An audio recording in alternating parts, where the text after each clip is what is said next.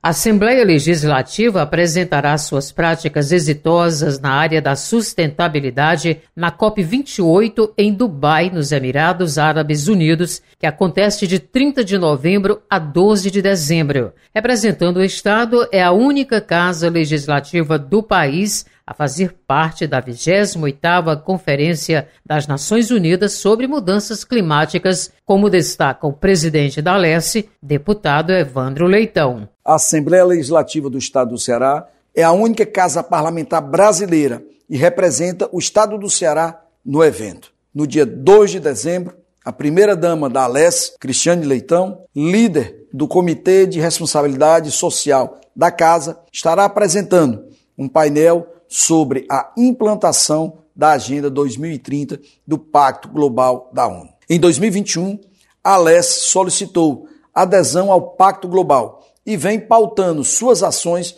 nos 17 Objetivos de Desenvolvimento Sustentável, promovendo a responsabilidade social por meio da educação e da adoção de critérios sustentáveis pelo poder público. Portanto, é motivo de muito orgulho para nós a ter sido selecionada pela COP28. Isso demonstra o reconhecimento da ONU pelo compromisso crescente do parlamento cearense com a promoção de práticas sustentáveis e de responsabilidade social e com o desenvolvimento da população cearense. Dessa forma, gostaria de destacar o trabalho da ALES na aproximação com os cidadãos por meio do modelo do parlamento aberto e no alinhamento com os conceitos de responsabilidade social e ambiental. Primeira-dama e idealizadora do Comitê de Responsabilidade Social da Casa, Cristiane Leitão, ressalta que as iniciativas sustentáveis alcançaram um importante espaço pela atual gestão. Por meio do Comitê de Responsabilidade Social aqui da Assembleia Legislativa do Estado do Ceará, conseguimos ser selecionados para participar da COP28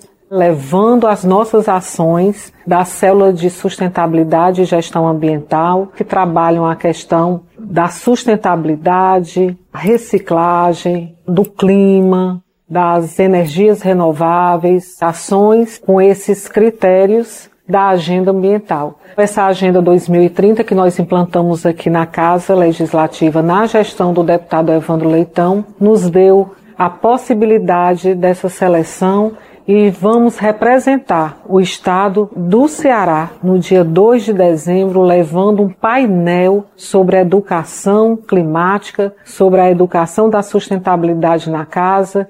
O parlamento cearense abrindo as suas portas para toda a sociedade, levando essas ações exitosas em relação à sustentabilidade e gestão ambiental. Cristiane Leitão estará representando a Leste juntamente com a diretora acadêmica da Unipasse, Lígia Lourinho, e o engenheiro ambiental e sanitarista técnico da Célula de Sustentabilidade e Gestão Ambiental do Comitê de Responsabilidade Social da Casa, Yuri Passos. Esse painel no qual a gente foi selecionado vai falar das ações exitosas que a gente tem com a educação, esse trabalho que a gente tem que às vezes alcança os municípios, o projeto ECOA, que é de educação continuada e orientada ambiental, que ele tem o intuito de promover a educação ambiental na casa. Então a gente vai falar do impacto que a gente teve tanto na parte de promoção de cursos, de eventos como o mês do meio ambiente, que a gente focou na parte da poluição dos resíduos sólidos, principalmente o plástico. Vamos falar do alcance dos bons resultados. E a implantação da Agenda 2030, como a Assembleia pediu a assinatura do Pacto da ONU.